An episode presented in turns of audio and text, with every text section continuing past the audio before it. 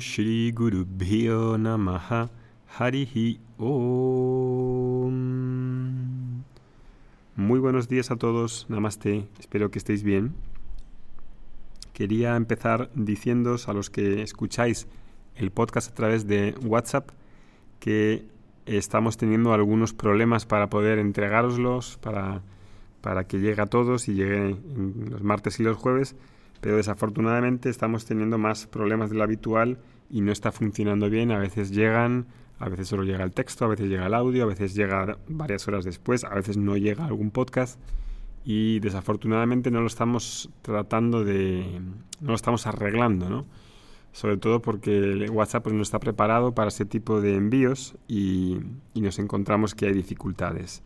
Cuando no recibáis los podcasts, tenéis siempre varias maneras de poder seguir escuchándolos y es a través de diferentes plataformas como Spotify, como Apple Podcasts, como eh, eh, SoundCloud. Si tenéis cualquier cliente, eh, aplicación de podcast, si buscáis ahí Vedanta Academy, pues seguro que os va a salir y vais a poder escuchar no solamente los últimos, sino la secuencia en la que estuvieseis de rituales o de madurez emocional y ahí podéis ir incluso para atrás y repasar los podcasts antiguos y escucharlos todos de un tirón. Todos los que queráis, ¿no? Entonces os, os encomiendo a que podáis mirar cuando os falte uno. Es verdad que es muy cómodo recibirlo en, WhatsApp porque siempre lo es la aplicación de las que más se usa, pero desafortunadamente no tenemos la capacidad técnica para resolverlo. Así que si os falta alguno, por favor, id ahí y lo podéis encontrar. Em, también sabéis que no podemos responder tanto por Messenger como en WhatsApp. Son miles de personas las que están suscritas y no tenemos la capacidad eh, de atención para poder responder a vuestros comentarios. Está bien que comentéis si es en WhatsApp, porque eso hace que la aplicación entienda que hay una conversación y no nos bloquee WhatsApp, pero eh, no podemos atenderos eh, y hablaros por esos medios. Si queréis hablarnos, si queréis decirnos algo, comentar algo del podcast, siempre tenéis en la página de Vedanta Academy Vedanta en español, ahí la publicación y podéis hacer una publicación para, para comentar algo. Esa es un poco la vía de expresión que tenéis a través de, la página de Facebook. Pues bien, lo que quería comentaros hoy es, eh, quería ir retomando este tema de madurez emocional, que es en el que estábamos, es en el que estábamos y nos hemos distraído un poco con el tema del coronavirus. He querido introducir otros temas que no son muy distantes, pero que no es de madurez emocional y creo que tiene más eh, gracia y más sentido seguir con un tema, puesto que al ser una secuencia, pues, eh, pues hay una presentación escalada de varios temas que hace que sea más rico. Voy a continuar con este tema en el próximo podcast. Hoy quería terminar un tema que estaba relacionado con esto que hablábamos eh, anteriormente y era sobre una pregunta que nos había enviado esta semana en el satsang, en la serie de preguntas y respuestas que tenemos todas las semanas con los alumnos del curso de profundización o los cursos de Bhagavad Gita, y era una mujer que decía que mm, perdía la paz interna, la tranquilidad que le daba la meditación, que le daba hacer este estudio de Vedanta, y que la perdía en situaciones como por ejemplo describía una situación muy gráficamente que era el otro día que había venido, había subido una vecina suya, puesto que tenían dos niños, un, hijo de la misma edad que el que la alumna, y eh, el hijo de la alumna había insultado al hijo de esta mujer, de esta vecina, ¿no?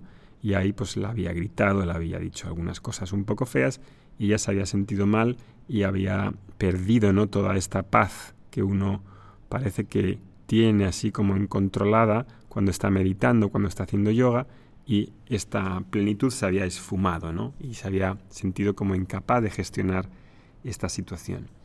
Este ejemplo no es tan em, infrecuente como pensamos. De hecho, creo que es un tema recurrente en la espiritualidad, sobre todo de corte orientalista, el pretender que la espiritualidad se basa en hacer una serie de prácticas, generalmente prácticas de tipo eh, de control mental, de respiración, de ejercicios físicos o energéticos que durante un tiempo calman la mente, obviamente, calman la respiración, hacen que me encuentre más relajado, más concentrado y que dan un estado eh, energético, físico, mental, que hace que durante un tiempo pues disfrute del beneficio que tiene una práctica de concentración, una práctica de coordinación, de integración del cuerpo, la respiración, etc. Esas prácticas son muy bienvenidas porque en una sociedad en la que vivimos eh, con una gran velocidad, con una gran imposición, competición, pues la mente está muy distraída, desenfocada y todo ese tipo de prácticas, que es lo que se llama en la cultura védica upasana, ¿no? pues nos ayudan mucho, pero claro, son una eh, visión incompleta de la espiritualidad. Si creemos que la espiritualidad consiste en hacer algún tipo de práctica para que me encuentre bien durante un tiempo, por muy beneficioso que sea encontrarse bien con más espacio durante un tiempo, claro, eso es una visión muy limitada y muy reduccionista de una espiritualidad bien entendida y bien presentada y bien completa como la visión védica, por ejemplo. Y eso es una de las cosas que a muchas personas pues no la acaba de, ver, ¿no? Que, que, la práctica, la práctica técnica, la práctica física energética no es todo. Incluso la práctica de la meditación no es ni mucho menos todo. Incluso podríamos hablar de qué significa meditación, qué es la meditación, en qué se medita, es una técnica, es simplemente concentrar la mente. Es uno de los temas que tratamos obviamente en las clases de Vedanta con más tiempo y más eh, dedicación. Pero hoy me quería, quería traer ese tema de esta alumna porque creo que es muy significativo, ¿no? Es muy significativo pensar que porque yo me encuentre bien durante un tiempo en mi práctica privada, esa paz que siento va a permear y va a extenderse durante el resto del día. Claro, el tema está en que hay una incapacidad o una falta de comprensión de las realidades del mundo, de cómo me relaciono con las personas, de cómo respondo a las situaciones, de qué es lo que espero de las personas. Cuando tengo una, una, una visión en la que las expectativas, las creencias, de cómo me posiciono en el mundo y de cómo respondo al mundo son incompletas y no tengo una visión que las soporte, entonces una mera técnica no es ni mucho menos suficiente como para que esa paz que siento, que soy, se quede más tiempo y sea más duradera. Es decir, en otras palabras, la paz que siento en una meditación durante un tiempo, en una técnica de yoga o en una respiración, en un, en un pranayama, es algo muy efímero y temporal que no dura si no hay una comprensión de las realidades de la vida. Y eso implica saber cómo relacionarme con otros, tener expectativas adecuadas del otro, de la persona, de, cómo vivir, de cómo vivir una buena vida, de valores, de principios. Si todo eso no se ve, la espiritualidad es una especie de técnica consumista rápida, efectiva, para sentirme bien durante un rato, pero que no tiene los elementos constitutivos para darme una paz duradera. Y eso hace falta resaltarlo porque está muy en boga dentro de esta espiritualidad oriental el hecho de que por practicar todo va a venir. De hecho, en alguna escuela de yoga que tiene este mantra, ¿no? esta especie de como de automatismo que convierte a la persona en una persona no pensante. Es este, practica, practica asanas, practica pranayama y todo vendrá. Ese todo vendrá es una especie de caricatura de la, de la, de la espiritualidad, como si la espiritualidad fuese mágica. La espiritualidad entendida bien dentro de una visión totalizadora implica varias cosas, no solamente una práctica. Implica actitud, implica valores, implica un saber vivir bien, una filosofía de vida, que es en mi visión la que tengo dentro de mí, que es lo que cómo veo a los demás, cómo veo a Dios, cómo me relaciono con los demás es algo un poco más complejo. No puedo usar ese tipo de mantra de decir practico asana y todo vendrá, porque realmente es ridículo. No porque la práctica de asana no tenga un gran valor de integración física, energética, también de integración mental, pero obviamente eso es muy limitado, es algo infantil realmente. Pensar que eso funciona así. Y entonces por eso esa esa pregunta que hacía esta alumna era muy significativa, ¿no? Porque parece que enseguida nos irritamos cuando alguien nos molesta, cuando alguien no se corresponde con lo que nosotros pensamos que deberían de actuar las personas, cuando no nos salimos con la nuestra, cuando los demás no opinan como nosotros, y entonces las personas que se creen muy espiritualmente maduras y tienen estos, em, estas sorpresas cuando se relacionan sobre todo con los demás, ahí pierden toda paz, ¿no? Y entonces uno dice, ¿y entonces esto? Esto de la espiritualidad, del yoga, del asana, del vedanta, ¿dónde queda cuando no sé cómo eh, responder a las situaciones, sobre todo que implican a un tercero, que implican con los demás? Eso es así porque la visión que creemos de la espiritualidad está muy reducida y no puede condensarse en una, en una visión de una práctica, una práctica personal, privada, que hago algo, una técnica, una meditación y ya está eso es algo insincero. No porque no sea sincero, sino porque en realidad es una visión limitada y tengo que verla como limitada. Por muy útil que sea, sigue siendo limitada y sigue siendo una reducción. Y por eso es tan importante entender y estudiar profundamente, si uno tiene un anhelo profundo de libertad y de una paz duradera, es tan importante ver cómo la cultura védica es un sistema totalizador. Y esa totalización no puede venir así tipo por suerte de que practico algo como una magia y va a resolver todos mis problemas. Porque no funciona así. No funciona así, no ha funcionado nunca así. Las personas informadas que quieren conocer mejor eso y quieren transformar sus vidas profundamente, necesitan entender que esta visión es algo algo un poquito más complejo, no porque sea más eh, difícil o sea algo eh, eh, que necesite una complejidad a entender, sino que implica más cosas. Implica valores, implica actitudes, implica un estudio regular.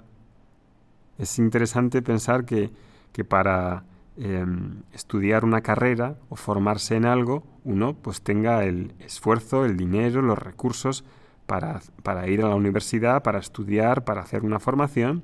Y cuando pensamos de espiritualidad, parece que todo, todo vale, ¿no? Estudio por mi cuenta, leo un libro por mi cuenta, cojo esto de por aquí, tomo esto de por allá, hago una especie como de, de ensaladilla, ensaladilla, ensaladilla rusa y me formo la espiritualidad a la carta según lo que me apetece, según lo que me conviene, según lo que me gusta y no hago un esfuerzo deliberado, consciente, de, poder tener una visión completa, sistemática, ordenada, de un estudio regular, de, una, de acceder a una tradición em, que tiene eh, una, una base probada en el tiempo, que implica acercarse con un profesor para que te ayude a reconocer las falacias, las dudas, para que te acompañe a la hora de reconocer los mitos las cosas, las creencias que me hacen daño. Y ese tipo de, sinceridad y de anhelo me lleva, mis oraciones me llevan a que tope con una tradición, con un método, con, con una tradición de enseñanza que es más amplio que el mantra autómata de decir practico y todo vendrá. Porque realmente eso es una ilusión. Y no porque tenga beneficios, claro que los tiene practicar algo de una manera sincera, pero implica también abrirme a una concepción más amplia que va a implicar un esfuerzo y un estudio por querer saber más algo de eso. Y eso es lo que hacemos en Vedanta, eso es lo que hacemos en Vedanta Academy y eso es lo que realmente hace cualquier profesor que esté dedicado y que tenga una vida dedicada al conocimiento espiritual. Y por eso, pues presentaba este ejemplo de esta alumna que decía que enseguida perdía su paz y a pesar de que ella se creía que estaba muy madura espiritualmente, esa paz estaba fragmentada, estaba herida cuando las cosas no salen como uno piensa y uno se encuentra con realidades, ¿verdad?, que no sabemos enfrentarnos, cuando las cosas salen de la manera opuesta a lo pensado, cuando nos encontramos con situaciones en las que decimos, caramba, si soy espiritual, ¿por qué me pasa esto? Si soy espiritual, ¿cómo es que las personas no, no me tratan bien? ¿O cómo las personas no deberían comportarse de esa manera? Claro, una cosa es tu lógica y otra cosa es la lógica del mundo. Entonces necesito entender realidades sobre cómo funciona el mundo, sobre las expectativas correctas que puedo tener. Y, hay también, en cierto modo, una especie como de, de arrogancia espiritual, ¿no? Yo estudio Vedanta, yo hago meditación, yo hago esto y lo otro, estudio sánscrito, y, bueno, los demás que no hacen esto son, son una cosa inferior o deberían informarse sobre esto. Si soy vegetariano, todos deberían ser vegetarianos. Si mi marido, si yo estudio esto, mi marido también debería interesarse por la espiritualidad o me alejo de las personas que no están interesadas en la espiritualidad y solamente me relaciono con, los tres santitos que hay alrededor en algún tipo de escuela de yoga. Eso en realidad es también una especie como de aislamiento y de, de neurosis que tengo hacia los demás porque no entiendo que cada uno tiene su lugar y es libre de hacer con su vida lo que quiera. ¿Por qué estoy tan pendiente de los demás y no me concentro en mi propio, en mi propio desarrollo y en mi propia paz? Si yo estoy en paz conmigo mismo no tengo ningún interés, no tengo ninguna, ninguna ganas de convertir o de forzar a nadie para que piense como yo pienso. Y todo eso hace falta dialogarlo y hace falta conversarlo y hace falta reflexionar. Y por eso Vedanta es una llamada a pensar, a darse cuenta de, más que una llamada de no pensar y borrar la mente o quedarse la mente en blanco. Porque si me quedo en la mente en blanco durante la meditación y estoy muy a gusto durante un tiempo, pasa lo que le pasaba a esta alumna, que no es que sea un caso fuera de lo corriente, es que es la realidad de muchas personas. Que si estoy bien durante un rato porque mi mente se ha calmado y hay pocos pensamientos, la cuestión es que tengo que salir a la realidad. Y en la realidad tengo que pensar y tengo que resolver problemas y tengo que tratar con personas y tengo que ganarme la vida y tengo que funcionar en sociedad. Y para eso necesito pensar. Y pensar implica darse cuenta de realidades, darse cuenta de expectativas, de creencias. Y eso es lo que hace el proceso de Vedanta. Ayudarme a pensar sobre las realidades. No me quita los pensamientos, me ayuda a pensar bien, me ayuda a quitar pensamientos erróneos, a, tener un discernimiento sobre las realidades. Que tengáis buen día. Nos vemos el próximo martes. Om Shanti Shanti Shanti Harihi Om